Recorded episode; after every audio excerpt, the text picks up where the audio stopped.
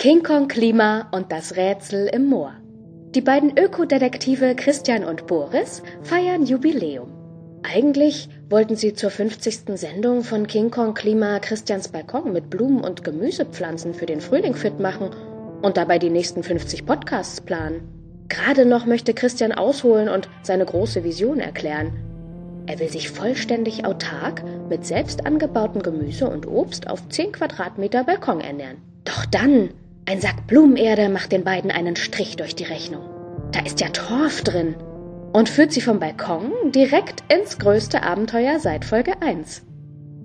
Können die beiden das Rätsel im Moor lösen?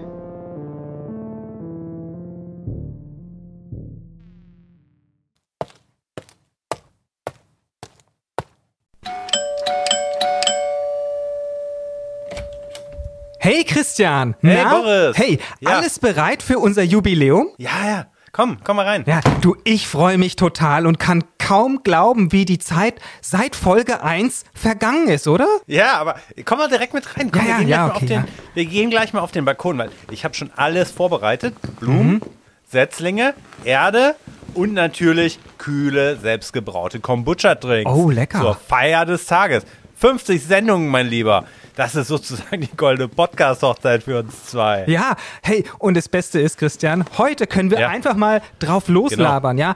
Kein vorbereitetes Skript, kein Pseudo-Intro, irgendwie Keine Fakten, Fakten. und Hintergrundinfos zu irgendeinem Nerd-Thema. Nee, ey, wir entspannen uns in der Sonne und ich habe ganz viele geile Ideen mitgebracht für die nächsten 50 Sendungen. Ich bin total gespannt, Geil. was unsere Hörerinnen dazu sagen. Ja, ja, ich auch. Ey, ich bin schon gespannt wie ein Flitzebogen. Aber jetzt erstmal geht's um deinen grünen Daumen. Hier, Okay, Boris. wie meinst Mach hier du's? mal die Blumenerde rein. Ja. Ja. guck mal.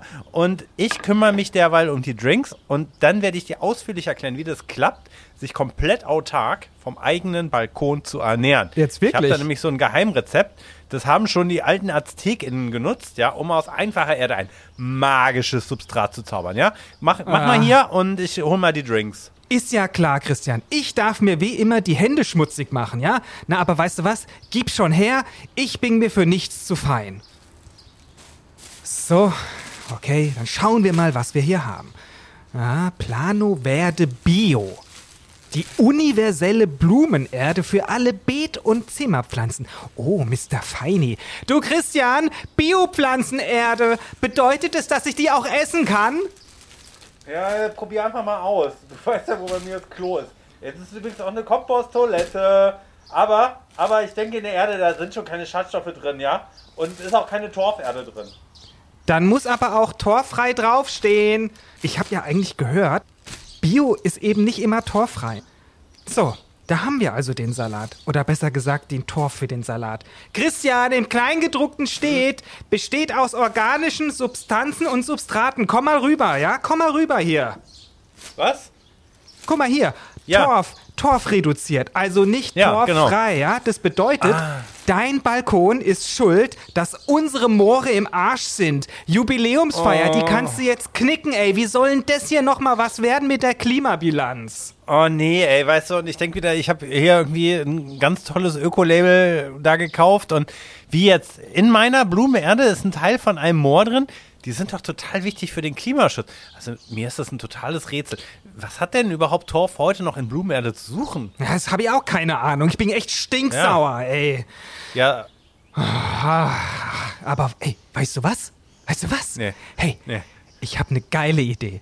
Ja, warte mal, Jetzt. halt dich fest, ne? Weißt du was? Wir zwei, Tandem, und Ja. wir bringen das Torf zurück ins Moor.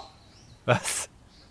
Ja, hier in Wie? Brandenburg. Da gibt's doch auch Moore, Christian. Wir schnappen uns jetzt den Sack Blumenerde und fahren in irgendein Moor und bringen das Torf ins Moor zurück, ja?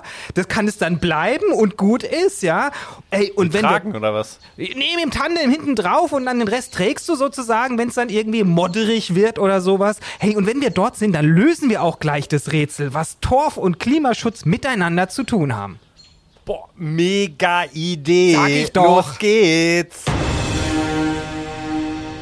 Die beiden Ökodetektive trödeln nicht lange und packen das Nötigste für ihr großes Abenteuer ein. Sie sind überzeugt, dass des Rätsels Lösung um den Torf in der Blumenerde in Brandenburg liegt.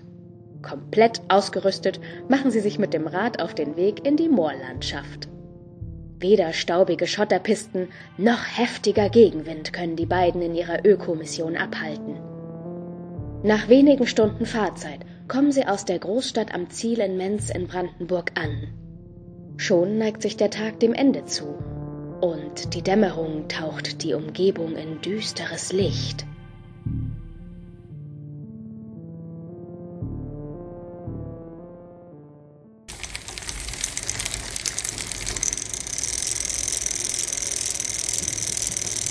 Boris, endlich sind wir da. Aber so, wo ist denn jetzt hier das Moor? Hier ist doch nur ein Dorf und Ja. Wo sollen wir denn jetzt mit der Blumenerde hin? Die wollen wir doch loswerden. Und ist ja schon auch ein bisschen schwer auf Dauer. Und guck mal, jetzt, jetzt wird doch langsam dunkel. Der Bahnhof ist echt weit weg, da kommen wir auch nicht mehr nach Hause. Ja, du, wir sind noch nicht ganz da, Christian. Ja, ähm, halt durch, ja. Du, aber weißt du was? Zum Glück, wir haben ja Zelt und Schlafsack dabei. Wir laufen jetzt Richtung Naturparkhaus Menz. Das ist direkt in der Nähe vom Moor. Ne? Also da stellen wir dann irgendwo auf einer Wiese ein Zelt auf und morgen früh bringen wir die Erde dann ins Moor. Ja, warte mal, warte mal. Hm? Ich schau auf die Karte. Äh, wir Jetzt, müssen. hättest du was haben wir vorher getan. Mach mal bitte Licht an. Ich sehe gar nicht so. Also, warte, warte. Hier entlang. Bin mir sicher, wir müssen hier entlang. Ja, okay, alles klar. Aber immerhin, ich habe mich schon gefragt, warum das Fahrrad so schwer ist. Jetzt weiß ich, da ist auch ein Zelt und eine komplette Survival-Ausrüstung drin. Aber, aber sag mal, Boris, ähm, so ein Ja. Moor, ne? Da kann man doch irgendwie drin versinken. Vor allen Dingen, wenn man irgendwie so schweres Ja. Zeug dabei hat. Ich habe jetzt irgendwie so ein bisschen Angst, dass wir da in der Dunkelheit reinfallen und in 200 Jahren holt man uns als Moorleiche wieder raus oder was? Also, Moore sind ja Feuchtgebiete. Ja, Und die sind ja an sich erstmal Jahrtausende alte Lebensräume. Ja, man nennt die Ja. auch Offenlandschaft. Und das soll mich jetzt beruhigen oder was? Da wachsen dann kaum oder keine Bäume und Sträucher drauf, diese Gehölze und sowas. Und es ist dann eigentlich total bequem. Die sind dann von so Moosen und so Gräsern und anderen Pflanzen bewachsen. Ne? Also, ähm, das ist eigentlich ganz schön. Und keiner hört einen schreien. Keiner hört einen schreien. Aber das ist dann wahrscheinlich auch der Unterschied zum Sumpf, ne? Mit den, mit den Pflanzen und so. Aber lass mich, lass mich nochmal die Frage konkreter stellen. Ja, Jetzt komm. hast du mich. Wie entstehen denn Moore, ja? Und, und wie kommen da die Moorleichen rein? Das interessiert mich auch. Moore, ne, die entstehen ja, ne, indem abgestorbene Pflanzenreste wegen der Nässe, die es in diesem Gebiet gibt, gar nicht so richtig vollständig verwesen können. Und klar, es, die wachsen weiter und die sterben ab, also es kommen immer neue Pflanzenreste dazu und langsam bildet sich dann die, was du auch hier rumträgst, deine sogenannte Torfschicht. Die trägst du hier in der Blumenerde herum und das ist eigentlich nichts anderes als eine Variante von Humus. Ha, Hummus, hm. Ja, lecker, Du, aber ich auch. hat nichts mit dieser Creme aus Kichererbsen zu tun, sondern ist ja eine Bodenart, ne? Ah. Und die ist wichtig für die Versorgung der Pflanzen mit Nährstoffen wie Stickstoff oder Phosphor. Und wenn man so sagt, so eine Torfschicht, die ist so circa über 30 Zentimeter dick, dann wird dieses Gebiet auch als Moor bezeichnet. Und ist dann total Mhm. unabhängig davon, ob noch Torf weitergebildet wird, also ob es noch aktiv ist, weil da wieder absterben welche oder nicht. Und so wissenschaftlich, ja, sehr stark vereinfacht, spricht man dann auch oft von Nieder- und Hochmooren. Kennst du den Unterschied von den beiden? Nee. Also Niedermoore entstehen bei hohem Grundwasserstand. Ja, da kommt sozusagen das Wasser von unten. Ne? Das können dann zum Beispiel durchströmende Bachläufe sein oder eben auch Überflutungen in Flusstälern. Hast du dir das irgendwie alles auf den Oberschenkel geschrieben oder was? Also, kenne sogar ich aus dem Bio-LK. Aber jetzt nochmal wirklich. Also, die wirklich wichtige, spannende Ja, Frage okay. für diese Folge. Was ist denn jetzt mit den, mit den Moorleichen? Ah, ah, okay. Also die gibt es ja tatsächlich. Und Ja. auch hier liegt das gleiche Prinzip zugrunde. Wenn wir jetzt nochmal zum Bio-LK zurückkommen, ja? Also, der Körper, der ins Moor fällt. Der kann aufgrund von Sauerstoffmangel im Moor und die dort vorhandene Huminsäure nicht verwesen. Also es gibt einfach nicht die nötigen Mikroorganismen im Moor, die dann eben für diese Verwesung sorgen. Und deswegen bleiben die da halt auch in diesem Sinne erhalten und können dann später geborgen werden. Wie so eine Mumie. Ja, man sagt dann auch so mumifiziert, huminifiziert oder Ja. sowas. Ja, genau. Ja, schön. Das ist ja genau das richtige Thema für einen Moorspaziergang bei Nacht. Also, wir müssen jetzt, glaube ich, mal aufpassen, wo wir hintreten. Aber kommt heute eigentlich nicht mehr so oft vor, ne? dass jemand ins Moor hineinläuft, oder? Weil es gibt ja auch gar nicht mehr so viele. Man sagt jetzt so circa 4 Millionen Quadratkilometer der Erdoberfläche, also umgerechnet 400 Millionen Hektar, sind von Ja, und jetzt sind Fußballplätze? Ja, ja, genau, das kannst du ausrechnen. Sind von Mooren bedeckt. Krass, das hört sich mega viel an. Aber was meinst du, wie viel von der Landfläche auf der Erde sind es ungefähr? Boris, äh, ich habe das doch hier mit der Waldfolge alles vorbereitet Ja. und so. Das, das kann ich im Kopf ausrechnen. 3 Also Prozent. 3 Prozent, genau. Und jetzt aber auf Deutschland. Ursprünglich waren in Deutschland auch mal 5 Prozent der Fläche mit Mooren bedeckt. Das war etwa, noch kannst du sagen, so ungefähr die Fläche so groß wie Sachsen. ja. Und heute. Hätte ich jetzt auch gesagt. Ja, heute sind die aber alle tot, trockengelegt. Und nur noch 0,1 Prozent davon ist so ein genanntes nasses Moor. Zum Vergleich, das ist jetzt nur noch eine Fläche so groß wie Bremen. Ja, aber da kann man ja schon noch reinfallen. Ja, gut, reinfallen kannst du, ja. Ja, ich meine, ich passe schon auf dich auf. Aber jetzt pass wirklich mal auf, weil wenn du hier mit deiner Stirnlampe beim Laufen die ganze Zeit von deinem Spickzettel dozierst, Kenn ich dass du da nicht reinfällst. Ja, genau. Also, ich weiß übrigens auch was ganz ohne Zettel, nämlich Moorschutz. Ne? Ja. Das ist jetzt das Thema in aller Munde. Es gibt super viele Projekte, dass die wieder vernässt werden sollen. Der NABU hat zum Beispiel solche Moorpatenschaften und, und über die torfreie Erde, da haben wir ja auch drüber diskutiert und so. Alles bekannt, ne? Aber ist das mit den Mooren denn wirklich so wichtig? Also, wieso interessiert uns der feuchte Dreck einen feuchten Dreck? Oh. Ah, du, wir sind fast da, ne? Da drüben sehe ich schon das Naturhaus Menz im Mondschein stehen. Eine Fata Morgana. Ja, du, das ist jetzt heute natürlich zu. Aber weißt du was? Ach so. Lass uns einfach mal hier das Zelt aufbauen, dann kuscheln wir uns so schön in die Schlafsäcke und zum Einschlafen erkläre ich dir, warum Moore so wichtig sind. Durch die Dunkelheit des wolkenverhangenen Nachthimmels bricht der Schein des Vollmonds und taucht eine Wiese in unwirkliches Licht. Dort bauen Boris und Christian ihr Zelt auf und richten alles für ihr Nachtlager ein. In der Ferne hört man eine Sumpfohreule rufen. Und in Brandenburg soll es auch wieder Wölfe geben. War da etwa ein Rascheln im Gebüsch? Werden die beiden Ökodetektive in dieser Nacht Ruhe finden? Oh, ist ja ganz schön unheimlich. So in tiefer Nacht. Finde ich auch. Oh, und auch diese Erzählerin, die macht mir ein bisschen Angst. Oh, ich habe auch richtig Schiss, ne? So. Du, also, dann verschaffe ich dir und mir mal etwas Ablenkung. Finger weg. Ähm, Du, jetzt hör doch auf. Warum sind Moore so wichtig? Ne? Also, na klar, zum einen für den Erhalt der Biodiversität. Sie sind Biotope mit speziellen Böden, die ganz speziellen Pflanzen und Tieren Lebensraum schenken. Hochmoorflächen sind zum Beispiel Rast- und Brutstätte für viele Vögel. Wen kennst du da zum Beispiel? Der Auerhahn? Ah, Kraniche. Ne? Kraniche finden hier genug Nahrung, bevor sie in ihre Winter- und Sommerquartiere jeweils weiterziehen. Oder Bodenbrüter wie der Goldregenpfeifer finden hier ungestörte Nistmöglichkeiten. Aber klar, es gibt auch ganz viele Pflanzenarten. Für die ist das Moor wichtiger Lebensraum. Zum Beispiel Sonnentau oder das scheidige Wollgras. Das sind so richtige Hungerkünstler, sagt man, weil da Torf, der hat ja nicht so viel Nährstoffe. Aber die haben sich total als Spezialisten an dieses Milieu und ihre Umwelt angepasst. Hm, Sonnentau. Das sind doch diese fleischfressenden Pflanzen. Ja, nicht da reinfallen. Die, die Gegner von den Veganern. Pass auf, wenn du nachher Ja. noch mal pullern musst. Also, aber trotzdem, ja, Boris, was du alles weißt. Tell me more, ja? Also, für mich bestehen Moore ja zum Großteil aus Wasser. Das hat doch auch irgendwie eine Funktion, oder? Zufällig habe ich da auch ein paar Zahlen parat. Jetzt, wenn wir hier mitten in Brandenburg sind, ne, Moore bestehen zu 70 und bis über 90 Prozent aus Wasser, hast du vollkommen recht. Und die können Wasser langfristig, man stellt sich so einen richtigen Schwamm vor, die können das speichern, indem eben dieser Torf aufquillt und eben die Pflanzenreste aufschwemmen. Das hat dann vor allem den Vorteil, dass wenn es ganz viel regnet, das Wasser eher langsam abfließt und dadurch die Bildung von Hochwasser in Bächen und Flussläufen gebremst wird. Ja, das ist eben ein Vorteil von Moore, dass es dann einfach nicht so schnell überschwemmt. Ja, und das mit dem, mit dem Wasserspeichern wie so ein Schwamm, das ist auch der Grund, warum man das in Blumenerde packt? Genau. Auch noch ein anderer. Es ist nicht so nährstoffreich. Du kannst es aber sehr gut mit Nährstoffen versetzen. Aber bleiben wir in der Natur. Hier musst du eben zwischen Niedermooren und Hochmooren unterscheiden. Hatten wir es ja schon. Bei letzteren kann der Abfluss in Trockenzeiten eben ganz versiegen. Aber Moore sind daher auch von besonderer Bedeutung für den Wasserhaushalt der Umgebung und für den Nährstoffgehalt in den angrenzenden Böden und auch in den Gewässern. Die speichern beispielsweise auch Stickstoff und Phosphor und binden auch andere Schadstoffe, sind eben wie ein Filter. Okay, um das nochmal einfach zu sagen, die sind also gleichzeitig Speicher und Filter für das Wasser. Ja, das hätten wir auch so einfach sagen können. Genau. Ja, Mensch.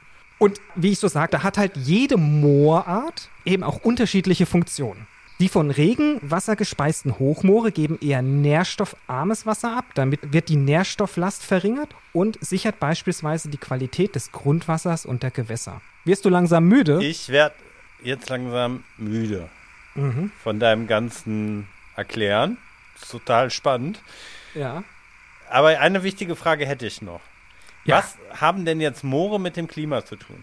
Also jetzt kann ich es versuchen, sehr einfach zu sagen. Moore sind natürliche Kohlenstofflager und Speicher. Aber jetzt ist natürlich die Frage, wie kommt das CO2 ins Moor? Das soll ich jetzt beantworten. Ja, hast du ein Kann ich, Stichwort für kann mich? ich. Ich hab dir, ich habe da ein Stichwort für dich. Das gab es auch schon in der Waldfolge, gab es das auch ja, schon. Achtung, Photosynthese. Was ist das, Christian? Boris, es, es weiß jeder, ja? Wir hatten das, wie gesagt, in der Waldfolge schon, kurz. Mhm. Also Photosynthese, die Pflanzen, die nutzen das Licht und dann kommt Wasser und Kohlenstoffdioxid dazu und die machen daraus dann Zucker und Sauerstoff und den Zucker oder Glucose, das nutzen dann die Pflanzen zum Wachsen und den Sauerstoff, den benötigen die nicht und die geben den in die Umwelt ab und dann können wir den atmen. Gut. Und was passiert aber, wenn die Pflanzen sterben? Dann wächst an der Stelle wieder eine neue Pflanze. Oh. Also sie gehen zurück in den Kreislauf der Natur. Das hast du schön, schön gesagt, Ja, wenn ne? dann Neues kommt. Ja. Also, aber auch das hatten wir schon in der Waldfolge. Äh, äh, äh, wenn die Pflanzen absterben, dann werden die Stängel und die Blätter und die Blüten und die Wurzeln im Laufe der Zeit von verschiedenen Tierchen, so Kellerasseln, Bakterien. Regenwürmer, ja, und dann werden die Nährstoffe wieder frei, die die Pflanzen gespeichert haben, ja. Ach, du machst mir das viel zu, viel zu übermüdet, Christian. Da kommt dann eben auch wieder das Moor ins Spiel. Ne? Jetzt, ich muss hier mal wieder den Faden übernehmen. ja, was hast du eigentlich geraucht, ey? Ja, das hat mich einfach Moor- hier draußen in der. Natur. Ich bin so abenteuerlustig. Das macht mir einfach so einen Spaß hier, so ein riesiges Rätsel zu lüften. Und genau, unter diesen Bedingungen in der Natur, wie im Moor, da findet eben keine vollständige Zersetzung dieser Biomasse, also der Pflanzenreste statt, die du eben aufgezählt hast. Es entsteht dieser Humus und dieser vermischt sich mit dem Boden und speichert die Nährstoffe über längere Zeit. Genau. Und ganz zu Beginn unseres Ausflugs haben wir darüber gesprochen, dass der Torf eben nichts anderes ist als eine besondere Form von Humus. Ja, okay. Also im Torf, äh, Moor, da herrschen bestimmte Bedingungen und die sorgen dann halt dafür, dass das nicht verrottet und dann kann halt auch das CO2 nicht an die Atmosphäre abgegeben werden und dann speichert der Torf ganz viel CO2 und dann gelangt das nicht in die Atmosphäre, weil die Pflanzen sind halt tot, aber die bleiben da halt liegen, so wie die Moorleiche. Korrekt. Und der Nabu hat es ganz schön vorgerechnet. Die Moore, die speichern. Hör auf, wachen, ich hab hier noch ein paar echt gute Zahlen. Mensch! Okay. Also, Ich bin ganz Moor. Die Moore, die speichern doppelt so viel Kohlenstoff wie alle Wälder der Welt. Was? Ja. Krass, jetzt bist du auch wieder wach, ne? Jetzt bist du wieder bei mir. Dann kannst mit deinem, mit deinem Wald und deiner Waldfolge kannst du einpacken. Ja, müssen die Moorfolge aber auch doppelt so viele Leute hören. Das schaffe ich. Und wenn ich tagelang auf Play und Stop drücke. Aber zurück. In Deutschland enthält eine 15 Zentimeter mächtige Torfschicht auf gleicher Fläche in etwa gleich viel Kohlenstoff wie ein 100-jähriger Wald. Das bedeutet, geht in einem Moor die Torfmächtigkeit, also die Schichtdicke, um einen Meter zurück, müsste man zum Ausgleich das Sechsfache an Fläche aufforsten und 100 Jahre ungestört wachsen lassen. Also, du siehst, Moore sind krasse, platzsparende Kohlenstoffspeicher. Eine Tonne organisch gebundener Kohlenstoff, das entspricht 1,72 Tonnen Humus oder 2 Tonnen Torf. Voll krass, oder? Wenn du sonst immer siehst, wie viel du brauchst, um eine Tonne irgendwie auszugleichen. Ja, aber dann ist doch meine Blumenerde voll das geile Ökoprodukt. So. Also dann kann ich mich doch jetzt echt wieder hinlegen und morgen fahren wir zurück und dann schleppen wir halt den Sack wieder zurück nach Berlin. Damit auch das gebundene CO2. Was, was soll das? Falsch. Rätsel, Rätsel gelöst. Nein, falsch, weil in deinem Blumentopf herrschen ja nicht die gleichen feuchten und bakteriellen Bedingungen wie in einem Moor. Das und die sind du. ja die Ursache dafür, warum so viel CO2 gespeichert werden kann. Und deshalb haben wir ja die Probleme. Moore wurden und die werden noch weiterhin entwässert, um die Flächen beispielsweise für die Landwirtschaft oder eben die Torfgewinnung zu nutzen. Derzeit werden circa 70 Prozent der Moore in Deutschland land- und forstwirtschaftlich genutzt. Der größte Anteil wird als Grünland genutzt, so zwischen 39 und 50 Prozent, gefolgt dann von Ackerland 19 bis 32 Prozent und Forstwirtschaft 14 bis 15 Prozent. Wie viele Zahlen willst du noch, bis du endlich einpennst? Das ist doch hier wieder Propaganda gegen die Landwirte. Das ist doch Quatsch. Der Torf ist doch im Boden drin. Also, wieso sollen denn da klimaschädliche Gase entweichen? Pupst das Moor oder was? Manchmal ja. Wie die Kühe. In so moorigen Gebieten findest du nicht auch, dass es da dann immer so ein bisschen muffelt? Aber das ist nicht das, was das Klima schädigt, das Gemuffel, ja? Denn wenn es feucht ist, ist eigentlich alles gut.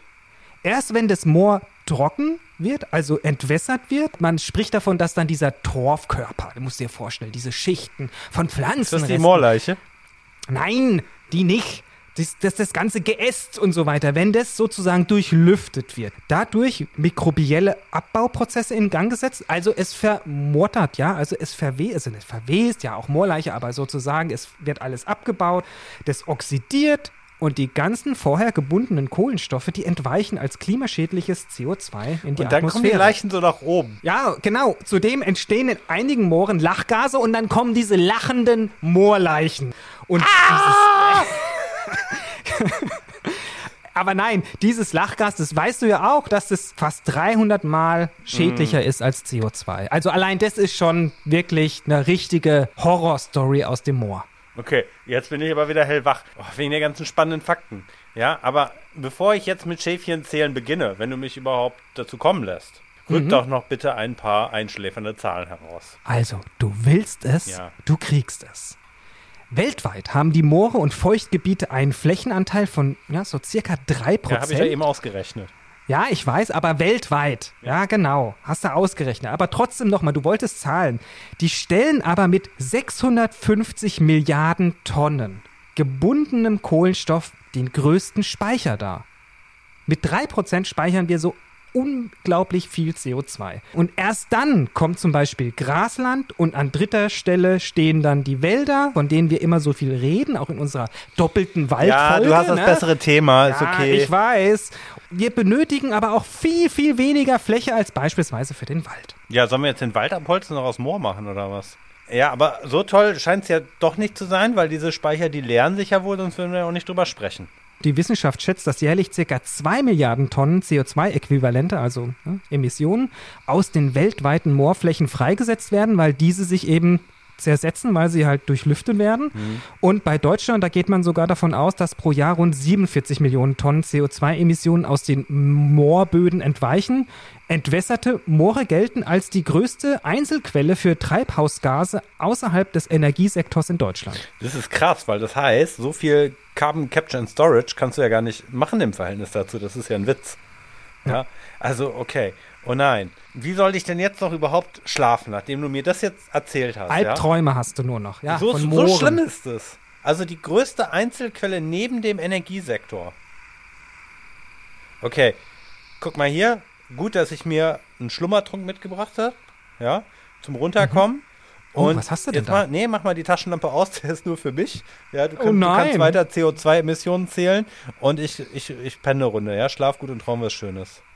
Ach ja, du auch. Und lass dich in deinen Träumen nicht von der Moorleiche erschrecken, Christian. Gute Nacht. Ja, cheers. Die machen mir jetzt am wenigsten Sorgen. Sag mal, was ist das denn? Das riecht so nach Scotch. Weißt du nicht, dass dafür auch die Moore zerstört werden? Christian, schläfst du schon?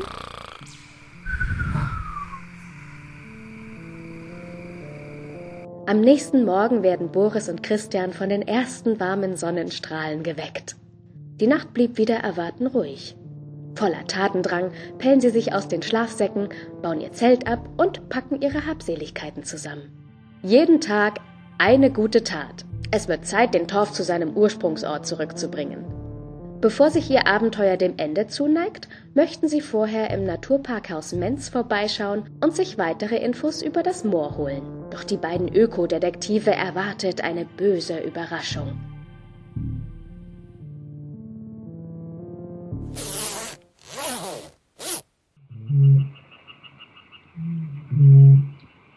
Boris, hast du das gehört? Das war doch ein Moorhuhn. Also, ja, das hat sich schon so angehört. Okay, aber gut, wollen wir jetzt mal da zu diesem Naturhaus gehen? Du hast ja gesagt, dass du das gestern gesehen hast. Mhm, ja, da drüben. Aber da ist ja gar kein Haus. Das ist ja nur eine alte Scheune hier im Sonnenlicht. Oh Mann, ey, nicht mal hier so Karte und GPS lesen kannst du. Ach, Aber, komm. aber wo sind wir denn jetzt, wenn wir nicht am Naturhaus sind? Na, keine Ahnung. Mann. Aber ich hatte doch eigentlich vor, dass wir da noch mal mit jemandem sprechen, der uns ein paar Ja. Fragen beantworten kann. Boah, ey, jetzt, weißt du was? Jetzt müssen wir wieder jemanden anrufen. Ich wollte eigentlich mal so eine richtige Outdoor-Serie machen, nicht immer mit Technik, Technik. Diese Reise wird ein Desaster, ja? Und, oh, und diese scheiß Blumenerde, ja? Die schleppen wir jetzt die ganze Zeit hier durch, durchs Nichts. Also ist das, ist das hier überhaupt ein Moor oder wo sind denn wir überhaupt? Also, Ja, irgendwo in Brandenburg. Also wir sind zumindest nicht mehr in Berlin. also wir rufen mal an. Wir rufen Dr. Cornelie Jäger an. Das ist eine Tierärztin Ja, und Autorin, finde ich auch. Für Also das Moorhuhn. Sie war bis 2017 die erste Landesbeauftragte für Tierschutz in Baden-Württemberg und sie hat das Buch Klimaschutz braucht Moorschutz geschrieben. Ich habe da nur ein ganz klein wenig in den Vorbereitungen der Folge drin gelesen, wie du gemerkt hast. Nur oberflächlich an der ersten Torfschicht gekratzt. Für den Rest rufen wir sie jetzt einmal direkt an. Langsam klärt sich die Sache auf. Okay, dann lass uns mal da hinten auf diesen Hügel gehen. Vielleicht gibt's da ja wenigstens Empfang.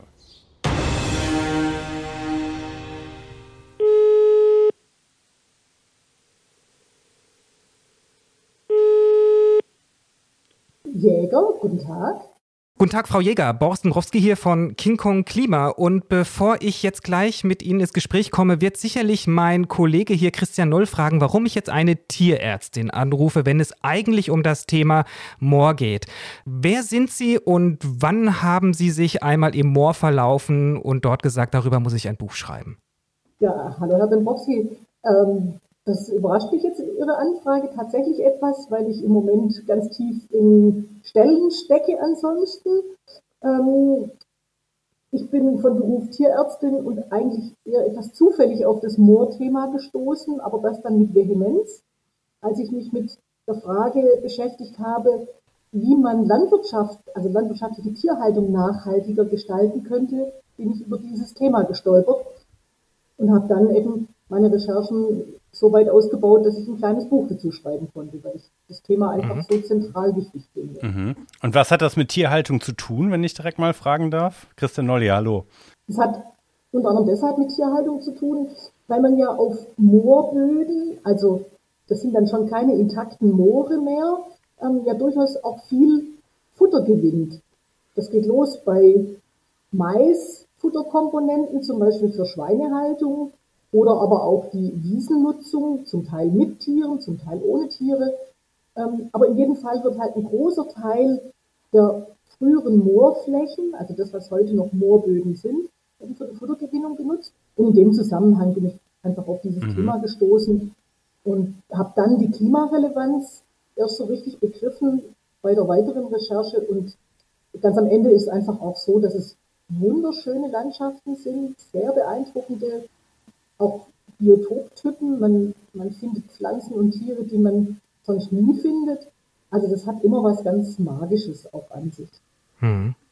Und jetzt wird ganz oft darüber gesprochen, dass die Moore ja trockengelegt werden, damit man sie so nutzen kann. Wie müssen wir uns das vorstellen? Wie legt man ein Moor trocken? Geht da jemand mit einem Tuch durch und tupft die ab oder wie läuft das ab? Ja, das ist ja ein Prozess, der über viele Jahrzehnte oder eigentlich Jahrhunderte stattgefunden hat. Und es gibt im Wesentlichen zwei Elemente, die da eine ganz große Rolle spielen. Das wichtigste Element ist, dass man alles tut, um sozusagen das Wasser aus dem Moor rauszubekommen. Also im Grunde genommen ist so ein Torfkörper, also aus dem das Moor besteht, ja vollgesaugt mit Wasser. Und dann hat man angefangen, relativ trivial oder relativ simpel Gräben zu ziehen, eben so, dass das Wasser ablaufen konnte, also mit einer gewissen Neigung.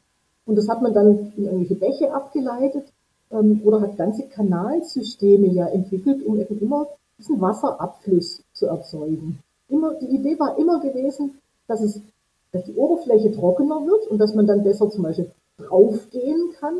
Heutzutage ist auch immer die Frage, kann man mit einer Maschine drauffahren? Aber ursprünglich war das alles Handarbeit und man hat mit Handarbeit diese Gräben angelegt. Die hat man, diese Gräben hat man dann auch genutzt, um in diese Flächen hineinfahren zu können, auf so ganz flachen Schiffen. Aber im Grunde wird eben alles gemacht, was irgendwie dazu führt, dass das Wasser abläuft mhm. aus diesem großen Torfkörper. Und da gehören eben Gräben dazu, da gehören Schieber dazu oder später hat man auch Pumpen verwendet, um das noch effektiver zu gestalten. Und das zweite Element, was dann häufig dazukommt, ist nicht nur diese Trockenlegung, sondern auch, dass man die Bodenschichten verändert hat. Also Torf mhm. selber ist nicht so sehr fruchtbar und man hat immer wieder versucht, dann zum Beispiel mit riesengroßen Fliegen die, die drunterliegenden Schichten sozusagen nach oben zu holen, also dieses ganze Bodenprofil zu kippen. Mhm. Also eigentlich ging es nur darum, dass man die Flächen nutzen wollte oder gibt es noch irgendwelche anderen Vorteile, warum man jetzt aus einem Moor äh, eine forstwirtschaftliche oder landwirtschaftliche Fläche macht? Nein, nein, es ging ganz eindeutig darum, dass man es als, als Nutzfläche gewinnen wollte, zum Beispiel auch für die Lebensmittelerzeugung ähm, oder eben auch für Futtermittelerzeugung in unterschiedlich intensivem Umfang, je nachdem auch, wo das dann gelegen war. Aber das kennen Sie vielleicht noch aus der Geschichte, also aus dem Fachgeschichte, dass er selbst bis in die 70er Jahre es einen sogenannten Emslandplan gegeben hat. Da wurden also noch ganz spät, das ist wirklich ja noch nicht so sehr lange her, ähm, im Bereich zwischen Niedersachsen und Holland oder den Niederlanden wirklich große Flächen noch entwässert, weil man überhaupt nicht auf dem Schirm hatte, was das klimamäßig bedeuten könnte. Das war einfach, mhm. das war gar kein Stichwort. Also niemand von den Leuten, die da enorm viel Arbeit reingesteckt haben und furchtbar viel Handarbeit und also es waren eigentlich schlimme Lebensverhältnisse in den Mooren. Also so, diese Moorbauern waren wirklich ganz arme Leute. Also es war auch eine sehr mühsame Landwirtschaft. Also die haben ganz spezielle Techniken gehabt. Ähm, niemand von denen hat es irgendwie quasi gemacht, um die Ressourcen zu zerstören. Diesen Aspekt kennt man erst heute. Und es bedeutet dann eigentlich im Umkehrschluss, wenn wir verhindern wollen, dass die CO2-Emissionen aus den Mooren entweichen, dann müssen wir diese wieder vernässen.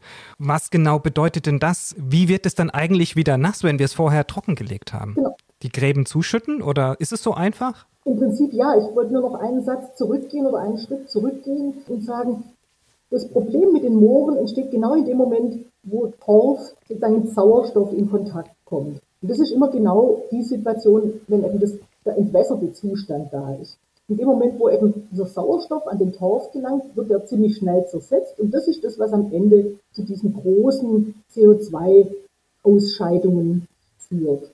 Und deswegen ist es tatsächlich so, man muss diese Entwässerung rückgängig machen.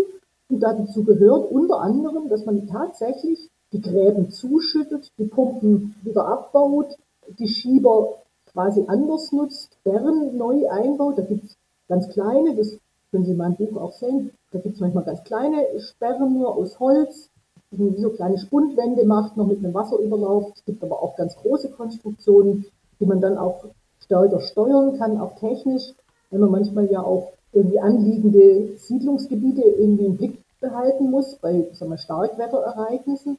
Also gibt es ganz unterschiedliche Dimensionen auch von mhm. Rückbaumaßnahmen. Aber das Trivialste ist tatsächlich, dass man die Gräben einfach wieder zuschüttet oder halt in irgendeiner Form eine Art Staudamm da baut und damit erreicht, dass, dass das Wasser eben nicht mehr abfließt. Das ist der ganz entscheidende Punkt. Und an der Stelle ist dann wieder alles gut fürs Klima, weil ich habe mal gehört, dass dann ja auch erstmal sehr viel Methan entsteht, wenn ich so ein Moor wieder vernässe. Also sollte man das vielleicht nicht lieber lassen? Das ist eine Diskussion, die sehr intensiv geführt wird und auch intensiv geführt werden muss, weil es tatsächlich so ist, dass man beim Wiedervermessen eben auch Fehler machen kann. Also einer, mhm.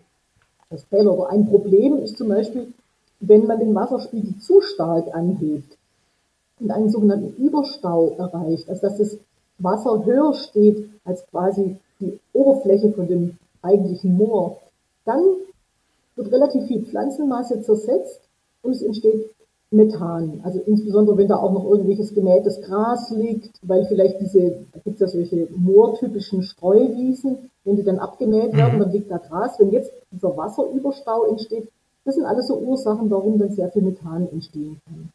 Ähm, auch in der Phase, wo dieser Wasserspiegel langsam angehoben wird, das wird ja normalerweise nicht einfach in einem Schritt gemacht, ähm, da gibt es Phasen, wo relativ viel Methan entsteht. Erst wenn moortypische Pflanzen wieder wachsen, hört es wieder auf. Das ist im Grunde eine Art Übergangsstadium zwischen dem Zustand, den man jetzt im entwässerten sozusagen Moment hat. Also im entwässerten Moment wird vor allem CO2 ausgeschieden und auch noch ein bisschen Lachgas. In diesem mhm. Übergangsstadium wird dann immer weniger CO2 ausgeschieden, weil ja der Kontakt zwischen dem Torf und dem Sauerstoff ja abnimmt. Also die CO2-Emission nimmt dann ab, dafür nimmt das Methan zu.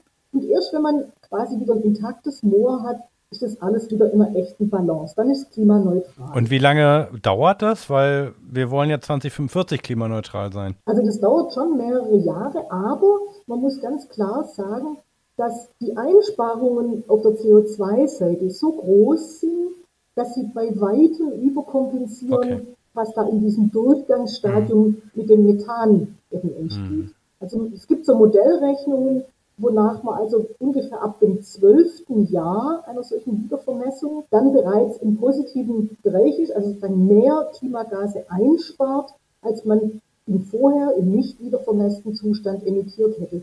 Wobei man einfach auch dazu sagen muss, die Emissionen aus diesen trockengelegten Flächen, die sind so groß, dass natürlich auch das Einsparungspotenzial halt ziemlich groß ist. In dem Moment, wo ich mhm. anfange, 10 Zentimeterweise den Wasserspiegel anzuheben, habe ich ziemlich schnell große Einsparungen. Darf ich nochmal nachfragen, wenn ich jetzt in den mhm. 70er Jahren so ein Moor trockengelegt habe, das heißt, bis heute stößt das CO2 aus. Also das ist nicht mit der Trockenlegung, kommt das CO2 raus und dann ist es erledigt. Das ist ein fortdauernder Prozess. Ähm, das ist bei mir im Buch, glaube ich, Tabelle 5 oder nee, Tabelle 8, glaube ich. Da steht ganz genau drin, wenn Sie also ein, eine durchschnittliche Ackerfläche haben auf Moorboden, also es gilt jetzt nicht für jeden Acker mit jeder Bodenart, sondern wenn Sie so einen richtigen mhm. Mooracker haben, dann emittiert halt jeder Hektar davon ungefähr 30 Tonnen CO2 im Jahr. Das sind schon ganz stattliche Mengen, wenn man als Vergleichsmaßstab weiß, dass ein Durchschnittsbundesbürger 11 Tonnen CO2 im Jahr produziert. Ne? Und man ja. weiß, dass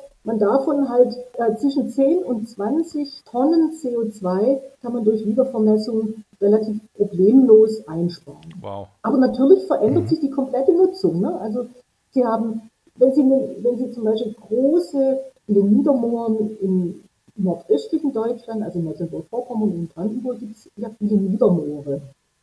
Und die werden häufig als Grünland genutzt. Die werden nicht ganz so tief entwässert wie das, was man als Ackerflächen nutzt. Aber auch die scheiden sozusagen permanent, solange dieser Torf halt nicht nass ist, scheiden die halt immer dieses CO2 plus noch ein bisschen Nachgas aus. Mhm. Und das ist eigentlich der Hauptpunkt, um den es geht, dass man verhindert, dass das ausgeschieden wird. Also dieses, wir binden CO2 neu in diesen Böden. Das gibt es zwar auch, ist aber ein relativ kleiner Effekt. Viel wichtiger ist einfach, dass der Torf da bleibt, wo er ist, und zwar als Torf und nicht als CO2. Okay, wir haben jetzt gelernt, dass es erstmal schlimmer wird, bevor es besser wird. Ja. Das kennt man ja so oft irgendwie.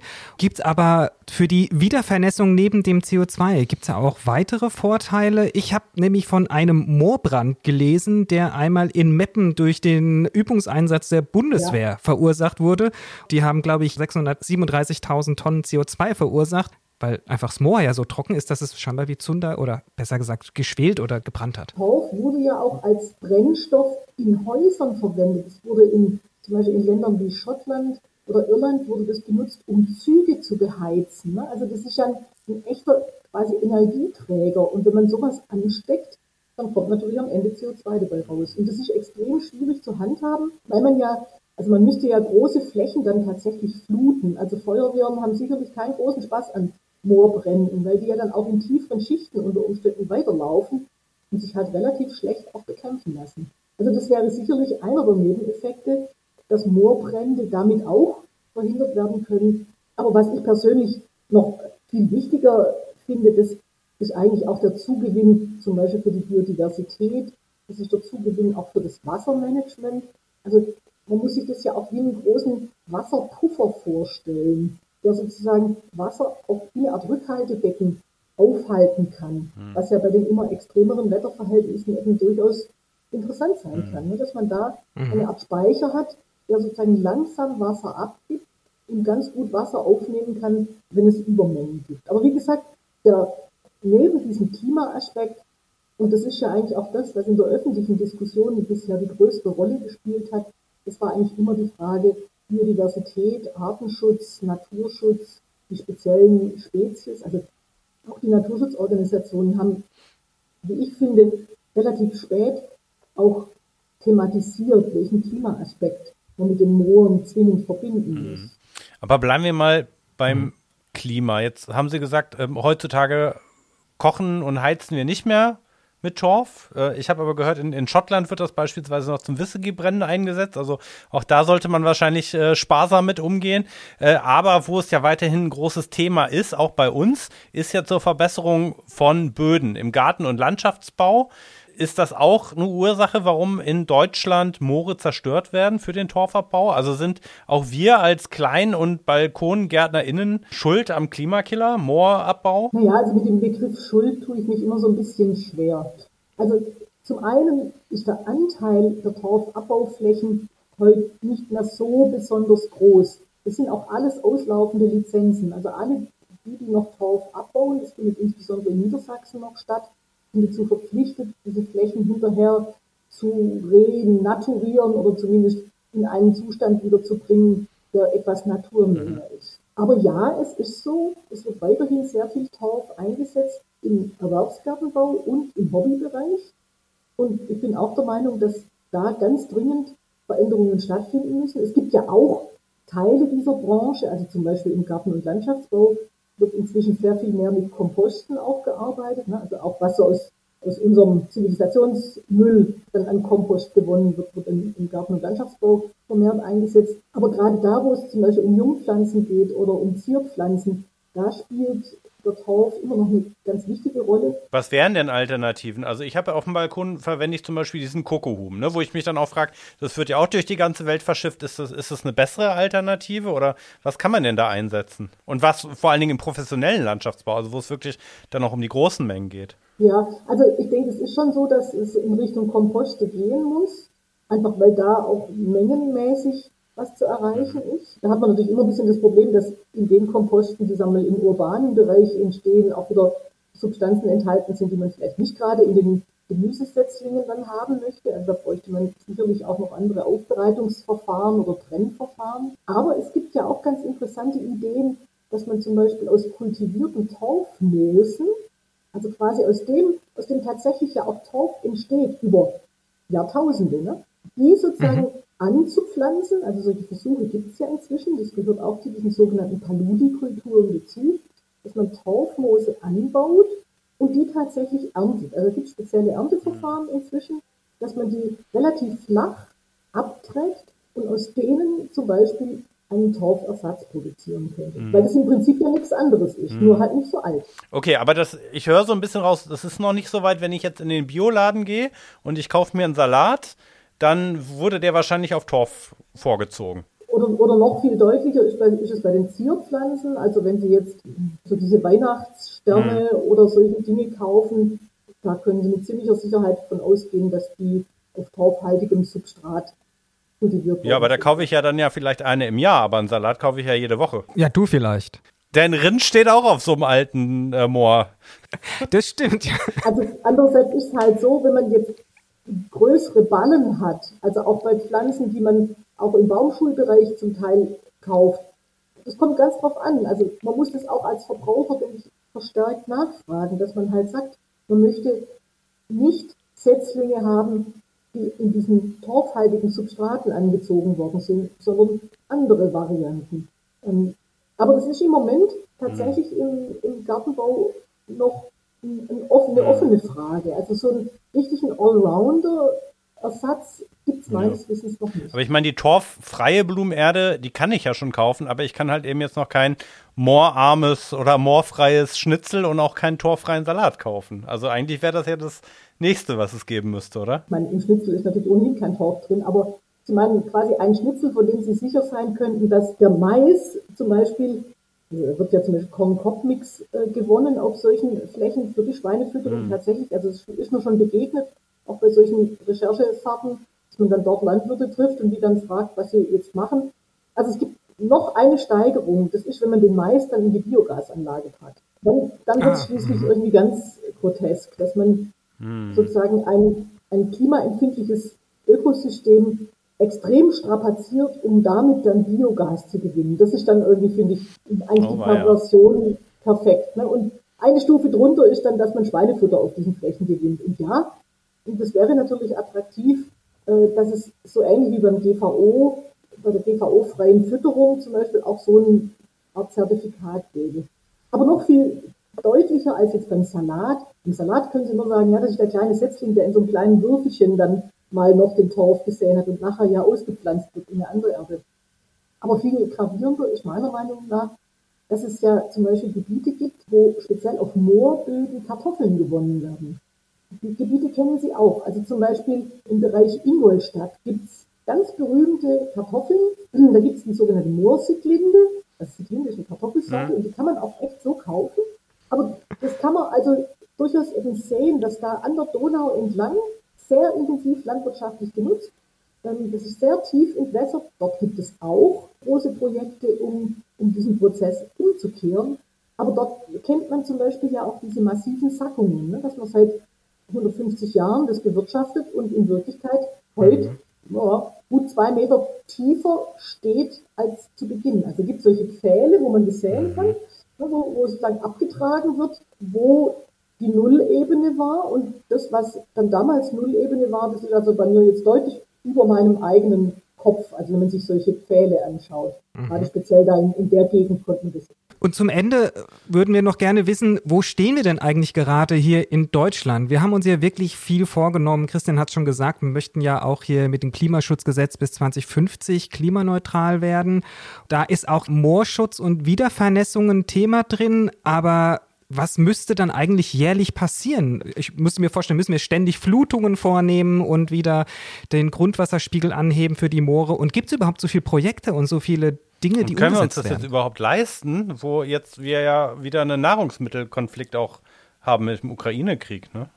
Also brauchen wir die vielleicht nicht jetzt mehr denn je. Also das ist ja auch eine Diskussion, die gerade wieder läuft, irgendwie Artenschutz versus Friedenspolitik. Ja, also das ist schon alles richtig. Aber ich glaube, dass man zum einen ganz grundsätzlich manche Themen nicht gegeneinander ausspielen darf, weil sie halt unterschiedliche Zeithorizonte haben und uns dann vielleicht später ganz massiv auf die Füße fallen könnten, wenn wir sie jetzt ausblenden, kurzfristig. Es kommt ja dazu, dass die Moorstandorte im Grunde ja einen relativ kleinen Anteil der Ackerflächen oder auch der Wiesen ausmachen. In der Regel, außer jetzt vielleicht diese ganz speziellen Kartoffelstandorte, eigentlich eher sogenannte Grenzertragsstandorte sind. Also es sind eigentlich keine tollen Wiesen oder eigentlich keine tollen Äcker.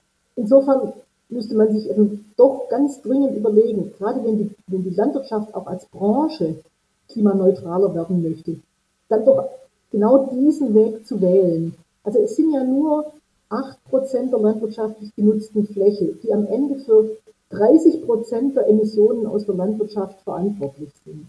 Das ist ein echtes Missverhältnis. Die könnten einen großen Brocken ihres Klimaproblems lösen, indem sie mal die wichtigsten Moorstandorte aus der Produktion rausnehmen mhm. würden. Aber man muss auch ganz klar sagen, diese Flächen gehören irgendjemandem, da gibt es Eigentümer und die muss man natürlich mitnehmen. Also der allerkleinste Teil dieser Flächen ist im staatlichen Besitz. Das betrifft zum Teil den Staatswald, das betrifft Naturschutzgebiete, die man vielleicht inzwischen aufgekauft hat oder wo auch große Organisationen, also so wie Wurzacher Ried oder oder Brunger Burgenweiler Ried oder auch in Niedersachsen große Moorgebiete. Da gibt es schon viele Projekte inzwischen.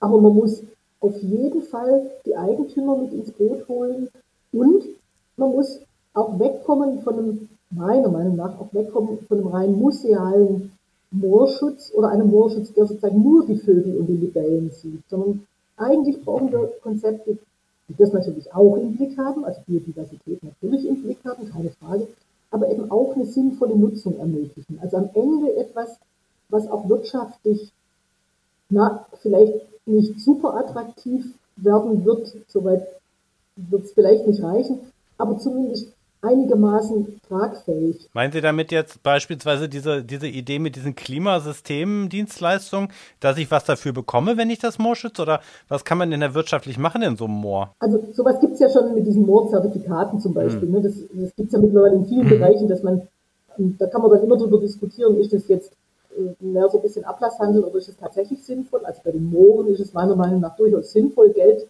auch zu investieren, um zu sagen, mhm. jemand anders kümmert sich dann drum und macht die Wiedervermessung. Aber es gibt ja eben auch diese Konzepte, dass man Moore in einem nassen Zustand nutzt. Um Leichen drin verschwinden zu lassen. Ja, um noch ein paar Krimis zu produzieren und, und sozusagen die Nachfolge von Oscar Wilde und Ähnlichen anzutreten. Das ist das eine. Nein, ganz ernsthaft, es gibt zum Beispiel, es gibt Projekte, wo Schilfanbau oder Rohrkolbenanbau systematisiert wird oder eben genau diese Torfmoosgeschichten, ähm, um damit insbesondere auch Baustoffe mhm. und Dämmmaterialien zu bekommen. Auch bei den Rohrkolben mhm. gibt es sehr interessante Ansätze, dass man die auch zum Beispiel für Verpackungsmaterialien nutzen kann. Und die wären auch voll recyclingfähig natürlich. Also da gibt es eben mhm. gerade in Mecklenburg-Vorpommern äh, sehr interessante Projekte. Aber das denke ich, muss mitgedacht werden. Also nicht nur dieses Herausnehmen aus der Nutzung, um es zu schützen, das ist das eine, sondern auch angepasste Nutzungskonzepte und zwar auch mit unterschiedlichen Stufen. Also es ist ja durchaus schon was erreicht, wenn man eine im Moment trockengelegte Moorwiese wenigstens etwas nasser macht, mit ihrer Stufe wo sozusagen weniger Torf mit Sauerstoff in Berührung kommt, sondern eben nass ist, reduziert man ja bereits die Emissionen. Also wird man auch solche Kompromisse eingehen, dass man sagt, dann wird eben nicht mehr 60 Zentimeter tief entwässert oder 80 Zentimeter tief, was ja dann schon einfach ziemlich viel ist, sondern dann wird vielleicht nur noch 20 Zentimeter tief entwässert. Oder sogar so, dass man zu bestimmten Zeiten, die man vorher auch vereinbaren kann, sogar mit einem Maat möglich ist ähm, mhm. auch so Pflegemaßnahmen nötig sind. Und deswegen bin ich auch weit weg von irgendwelchen apodiktischen Meinungen, dass man jetzt alle Moore komplett unter Schutz stellen muss und dass es irgendwie morgen passiert sein muss, sondern man muss alle diese Dinge miteinander kombinieren. Aber wenn ich Sie richtig verstanden habe, dann ist es ja etwas, was auch wirklich relativ kurzfristig ist. Also wenn ich mir jetzt bei diesen ganzen Kompensationsleistungen über anschaue, wo dann wo was gemacht wird, wo beispielsweise Bäume oder so angepflanzt werden, dann sind es ja auch nur kleine Setzlinge, die dann vielleicht in 20, 30 Jahren, wenn sie es geschafft haben, überhaupt zu Bäumen werden. Und hier kann man relativ schnell einfach nur ein Moor vernässen und nach, wie haben wir gesagt, zwölf Jahren haben wir schon eine positive Wirkung und die setzt relativ schnell ein und auch sehr skalierbar und in einer großen Menge dann ist es ja eigentlich als Geschäftsmodell, wenn ich mir überlege, ich habe dann Moor, was ich vielleicht verpachtet habe und dem Bauer wenig Ertrag bringt und mir wenig Pacht einbringt, könnte ich mir vorstellen, Christian, wir sollten mal unbedingt schauen, ob wir vielleicht jetzt, wo es auch keinen Zinsen auf das Tagesgeld gibt, irgendwo ein Moor kaufen könnten und dann machen wir da so einen äh, Zertifikatshandel also draus. Also können, da können Sie sich die Vorbilder ja mal angucken. Es gibt Moorzertifikate ähm, sozusagen aus dem Verbund zwischen Mecklenburg-Vorpommern, Brandenburg und Schleswig-Holstein. Die machen das gemeinsam. Wirklich reich werden die damit nicht, aber der Ansatz ist natürlich genau dieser. Mhm. Aber dann muss natürlich irgendeiner es auch umsetzen. Ne? Also es ist nicht nur damit getan, Zertifikate zu verkaufen, sondern es muss jemand ja auch die Wiedervermessungsmaßnahme machen. Ja. Und wie gesagt, da muss man die Bevölkerung mitnehmen, denn das wäre ganz fatal. Also es ist schon auch ein soziales Problem. Gerade im Osten gibt es ja auch noch Leute, die haben unter Umständen als Bausoldaten, also das ist ja was, was wir im Westen gar nicht kannten, die haben als Bausoldaten noch diese Vertiefungen von den sogenannten Vorflutern gemacht. Also gibt es Bilder, wo man wirklich junge Männer aufgereiht arbeiten sieht, ne, wie sie wirklich von Hand diese Gräben, zum Beispiel gibt es ein riesengroßes Moorgebiet, das nennt sich Friedländer Große Wiese, ähm, da haben die von Hand diese Gräben vertieft, ne, damit dieser Wasserspiegel noch ein bisschen weiter mhm. absinkt damit man noch ein bisschen besser auf diese Flächen drauffahren kann und sie etwas intensiver nutzen kann. Und denen jetzt einfach zu sagen, wisst ihr was, das war eigentlich alles irgendwie ganz verheerend, was es tatsächlich ja war. Ja. Muss man aber ein bisschen vorsichtig verpacken, finde ich. Also auch in diesem Burthanger Moor zum Beispiel, das ist auch so. Ja, ne? aber es ist ja auch bei den Bergleuten so, die auch ihr ganzes Leben das gemacht haben, jemandem zu erklären, das war irgendwie falsch, aber. Ja, so ein bisschen ähnlich ja. ist es aber. Äh, außer dass die Bergleute vielleicht dann 30 Jahre unter Tage gearbeitet haben. Ganz so lang war das dann vielleicht ja, ja. die Bausoldaten nicht. Aber, aber ich meine nur, also es ist ganz wichtig, dass man, weil man ja auch Moorwiedervermessung, das können Sie nicht irgendwie mal auf einem Hektar Moorfläche machen. Da braucht man zusammenhängende Strukturen. Also kann nicht einer als Privatperson sagen, ich vermesse jetzt mal meinen Mooracker. Mhm. Weil der daneben ja, hängt ja am gleichen Wassermanagement mit dran. Und deswegen muss man sich da mhm. einig sein. Also das ist ein bisschen anders als bei der Streuobstwiese, wo Sie jetzt als Einzelner entscheiden können, also ich mache das jetzt irgendwie anders und ich mache da andere Sorten drauf oder so. Da können jetzt auch keine radikalen UmweltschützerInnen ähm, einfach sagen, okay, wir kippen da jetzt äh, Zement in die Kanäle und dann ist das Moor wieder da oder was? Also wäre wär, wär das was, wo man Ökoterrorismus mit betreiben könnte? Das müsste eigentlich deine Frage sein, Boris. Ja. Ich glaube, dass es nicht charmant zu vermitteln wäre. Also ich meine, auch für solche Aktivitäten muss ja immer irgendwo auch ein, dann auch ein Element ja. sein, dass man auch Leute gewinnt dafür. Es gibt ja Leute, denen ist das egal, ob die auf der Autobahn dann stehen, halt sauer sind. Aber Christian, vielleicht unterstellst du den Leuten jetzt, dass sie halt auf der Autobahn dann immer angehubt werden und es gleich eine mittelbare Wirkung hat und beim Moor, da würde ja jetzt niemand dastehen, wenn du irgendwo so ein Brett rausnimmst oder reinsteckst, damit irgendwie Wasser sich anstaut. Ich glaube, dass Moore nicht taugen für Aktionismus, weil man es eben mit diesen größeren Dingen auch zu tun hat. Mhm. Also es, es geht nicht ohne, dass man alle diese Eigentümer irgendwie zusammenholt. Aber das sind schon relativ langsame Prozesse. Mhm. Auch wenn der Effekt vergleichsweise schnell ist. Da stimme ich Ihnen zu und das möchte ich auch gerne mal unterstreichen.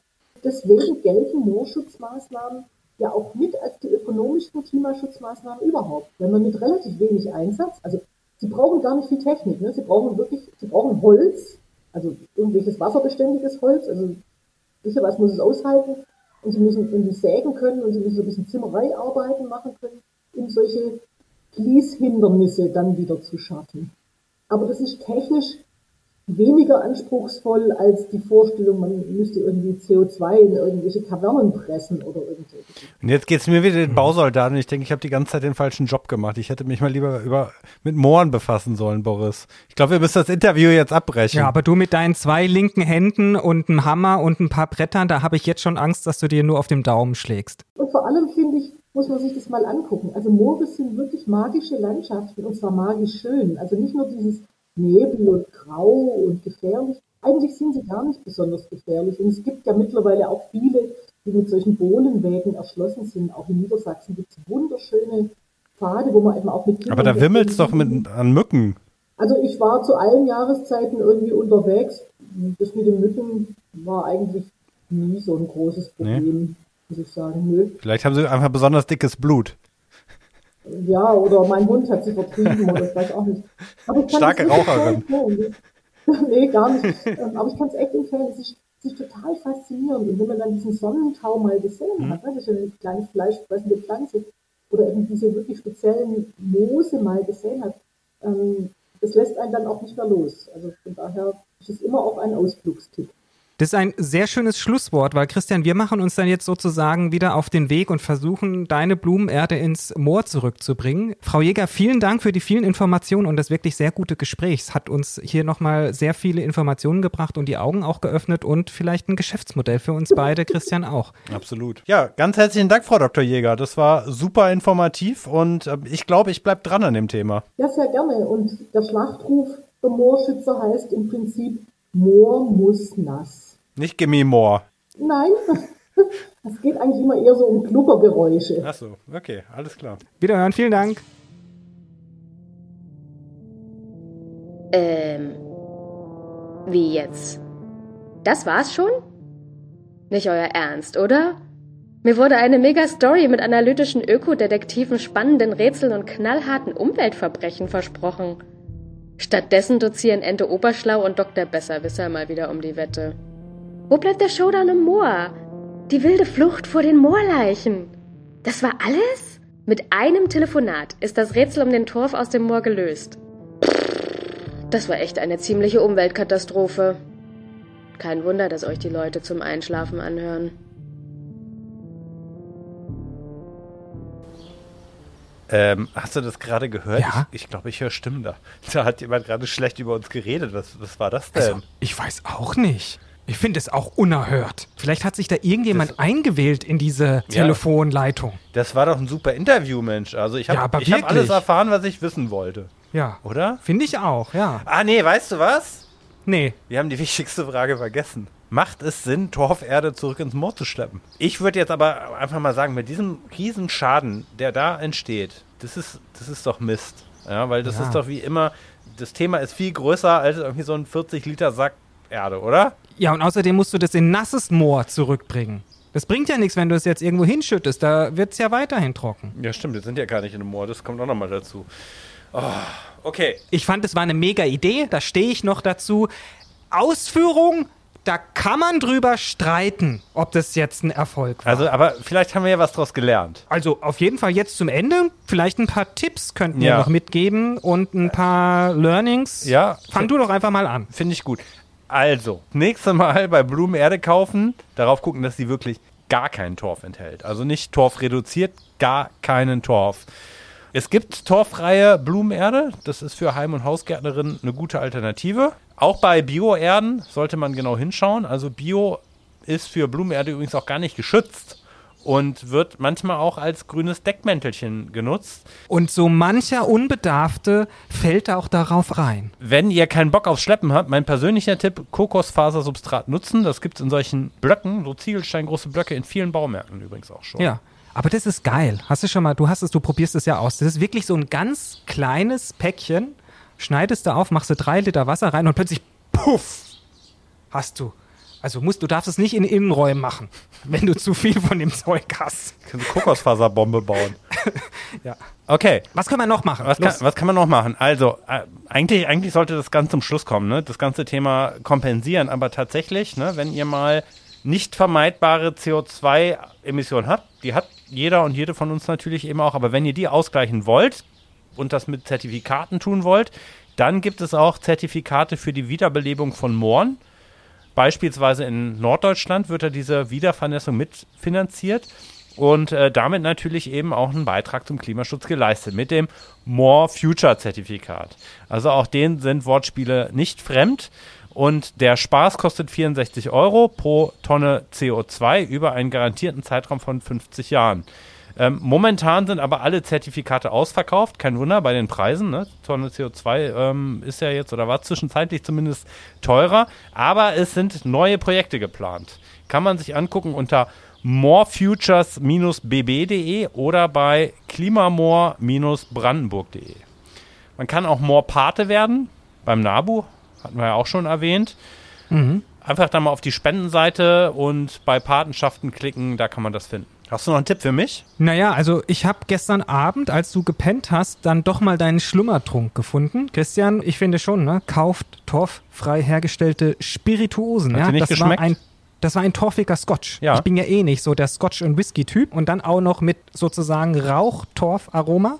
Ich appelliere hiermit an die Distillerien. Ähm, lasst euch doch was einfallen, sonst trinken wir hier nur noch den bayerischen Single Malt. Ist es dann das Helle oder ist es wirklich ein Single Malt? Single Malt. Oder ist es ein. Ach so. Ja. Okay. Und kauft das Buch von Dr. Cornelie Jäger. Klimaschutz braucht Moorschutz, ist im Ökom Verlag erschienen und Boris hat es für euch auswendig gelernt, aber es macht ja auch für euch Sinn, sich das nochmal genauer anzuschauen, weil da sind auch nochmal ein paar Infos und wahrscheinlich auch Abbildungen mehr drin. Absolut. Ich habe mich wirklich nur auf das Zentrale konzentriert. Das ist ein sehr gutes Buch. Und wir sind damit am Ende unseres Abenteuers, Christian. Und haben zumindest eine Hörerin sehr glücklich gemacht, nicht? Wie hieß die nochmal? Moni? Moni hieß sie, die hat sich ja schon vor sehr langer Zeit gewünscht, dass wir eine Moorfolge machen. Und endlich hat es geklappt. Und ich hoffe, dass wir in ihrem Sinne auch eine gute Folge produziert haben. Und wenn ihr more of us hören wollt, dann könnt ihr uns auch gerne selber schreiben und Themen empfehlen an unsere E-Mail-Adresse, die lautet info at kingkongklima.de und empfehlt uns natürlich weiter in Familie, im Freundeskreis, bei Bekannten, auf der Arbeit, spielt uns in Diskotheken, beim Autofahren, wo auch immer ab und folgt uns auch, damit ihr wisst, wenn es neue Folgen gibt, mal auf Instagram und auf Twitter. und ihr könnt uns auch bewerten. Aber natürlich nur äh, gute Bewertungen. Alle anderen Ja. lehnen wir ab. Christian, 50 Folgen. Stimmt. So, und jetzt, jetzt haben wir nichts mehr zum Trinken da.